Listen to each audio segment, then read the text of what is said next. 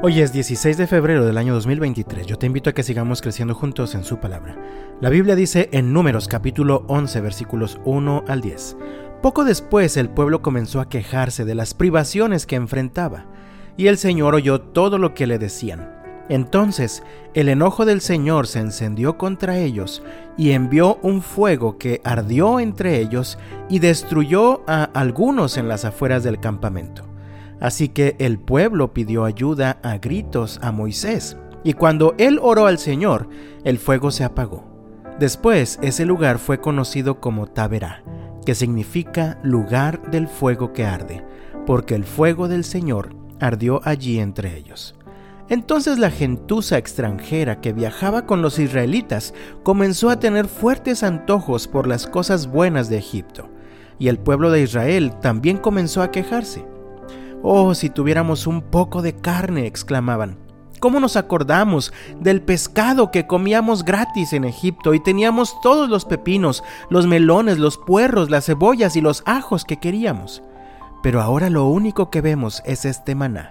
Hasta hemos perdido el apetito. El maná era parecido a pequeñas semillas de cilantro y era de un color amarillo claro como goma de resina. La gente salía a recogerlo del suelo. Con el maná se hacía harina en los molinos de mano o se machacaba en un mortero. Luego se hervía en una olla para hacer panes planos que sabían a pastelitos horneados con aceite de oliva. Durante la noche el maná caía sobre el campamento juntamente con el rocío. Entonces Moisés escuchó los lloriqueos de las familias a la entrada de sus carpas y el Señor se enfureció. Moisés también estaba muy molesto. ¿Hacia dónde tienes puesta tu mirada? En estos versículos nos encontramos con un pueblo de Dios necio, cuyos ojos se encontraban en viejas fortalezas del pasado. Vamos a hacer un breve recordatorio. Ellos habían sido esclavos en Egipto por muchos años. Eran obligados a trabajar en un ambiente hostil que continuamente los mantenía sufriendo. Pero en parte esto era muy cómodo para ellos porque parece que al menos tenían su comida asegurada. Ellos estuvieron clamando a Dios pidiendo que los liberara de esa situación. Entonces Dios levanta a Moisés y el Señor los libera del faraón con una asombrosa manifestación de su gran poder.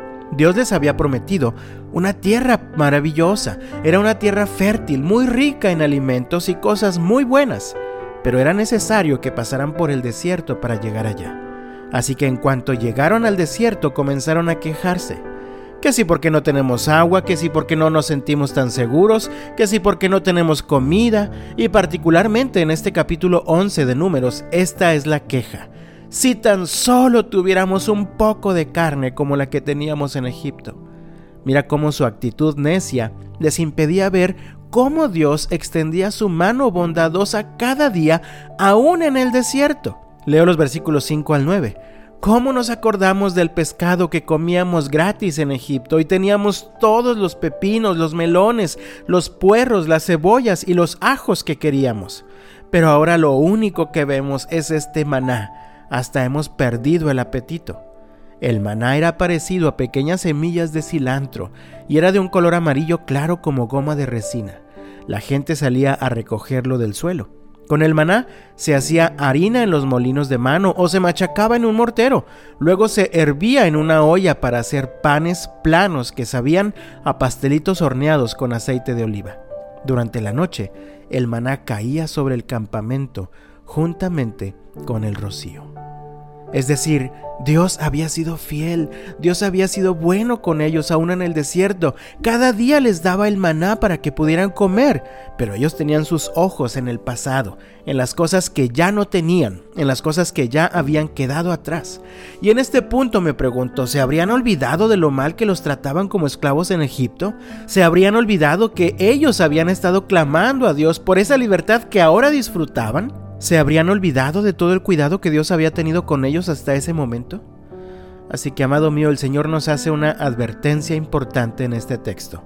Ten cuidado de que por estar anhelando algo del pasado, ahora no puedas ver la mano bondadosa que Dios extiende sobre ti cada día. Seamos agradecidos por lo que Dios nos ha dado hoy. Dejemos de lamentarnos por el pasado, que es historia, y pongamos nuestra esperanza en el Señor quien tiene nuestro presente y nuestro futuro en sus manos.